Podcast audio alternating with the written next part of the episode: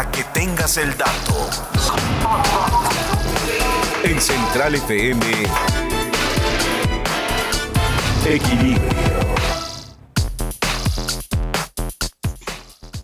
Bueno, sigue avanzando de una manera dramática la tecnología en el mundo. Y fíjense, acaba de surgir una empresa que se llama Aptera Motors Corp. Ha lanzado Aptera, para la redundancia, si es esta marca, ¿no? El primer vehículo eléctrico impulsado por energía solar capaz de brindar hasta 1.600 kilómetros de autonomía en una versión recargable. Es un vehículo que tiene tres ruedas, ha sido desarrollado en, San Diego. Tiene una tecnología que denominan como never charge, o sea, nunca cargas, con la que dependiendo de dónde se viva y cuándo se utilice es posible que nunca sea necesario cargarlo. Este triciclo biplaza tiene 32 pies cuadrados de paneles solares en la carrocería que funciona con motores eléctricos individuales en cada rueda, como lo suelen hacer los vehículos eléctricos que tienen un motor en cada rueda y pueden cargarse eh, a través de tomacorrientes estándar.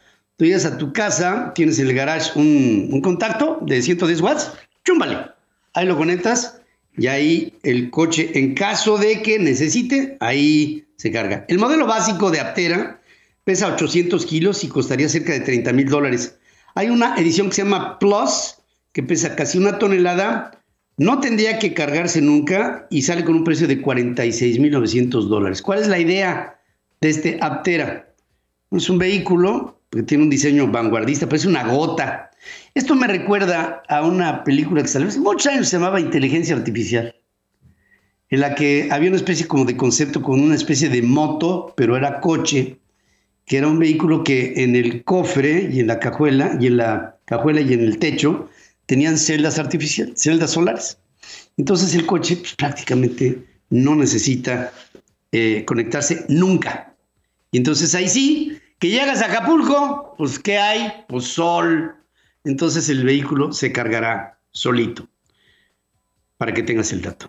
Para que tengas el dato, el programa de aprendizaje automático AlphaFold de DeepMind empresa de Google, está generando sorpresas en el medio científico determinando cómo se pliegan las proteínas adquiriendo su estructura tridimensional. Este es un avance que puede ayudar a comprender diversos procesos biológicos que aceleren la obtención de nuevos fármacos, involucrando biología, química, medicina, física, matemáticas y desde luego informática. Determinar la estructura de las proteínas resulta complejo, ya que implica cristalizarlas y analizar con rayos X la disposición atómica de las proteínas, siendo algo que se logró simplificar encontrando una secuencia lineal de las piezas de cada una de las componentes de las proteínas.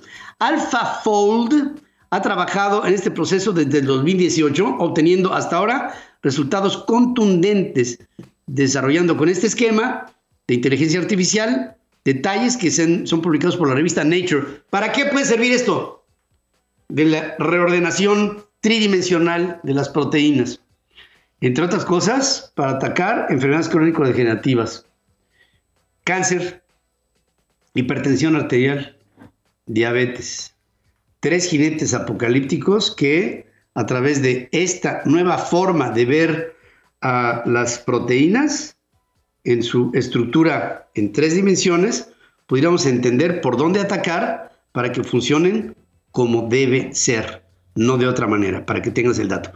Y para que tengas el dato, los satélites SWIFT de la NASA y XWM Newton de la Agencia Espacial Europea han detectado dos agujeros negros supermasivos en el centro de una galaxia es la SDSSJ120136, considerados estos dos hoyos negros alrededor de una galaxia, no, en el centro de una galaxia como normal. Este hallazgo se hizo cuando destruyeron una estrella, los hoyos negros, generando una emisión incandescente de rayos X, siendo el segundo evento de disrupción de marea estelar que genera un candidato binario detectado hasta ahora. Astrofísicos de la Academia de Ciencias de China dicen que con esto se prueba que las galaxias crecen a través de fusiones y las de mayor masa alojan a otras en por lo menos un hoyo negro supermasivo en su centro que le da el carácter de una galaxia. Esta investigación fue realizada por científicos de los Observatorios Astronómicos Nacionales y de la Academia de Ciencia de China, eh, junto con universidades como la Sun Yat-sen y la Universidad de Beijing. ¿A qué vamos con todo esto? Bueno, que alrededor de una conformación de soles, siempre o parece ser que hay en el centro un agujero negro supermasivo que pudiera haber marcado el inicio de una época después del Big Bang, de lo que podría haber sido el principio de la materia, que llegó a un punto cúspide y después su terminación, y que con su terminación generó más materia a su alrededor. ¿Y eso qué querrá decir?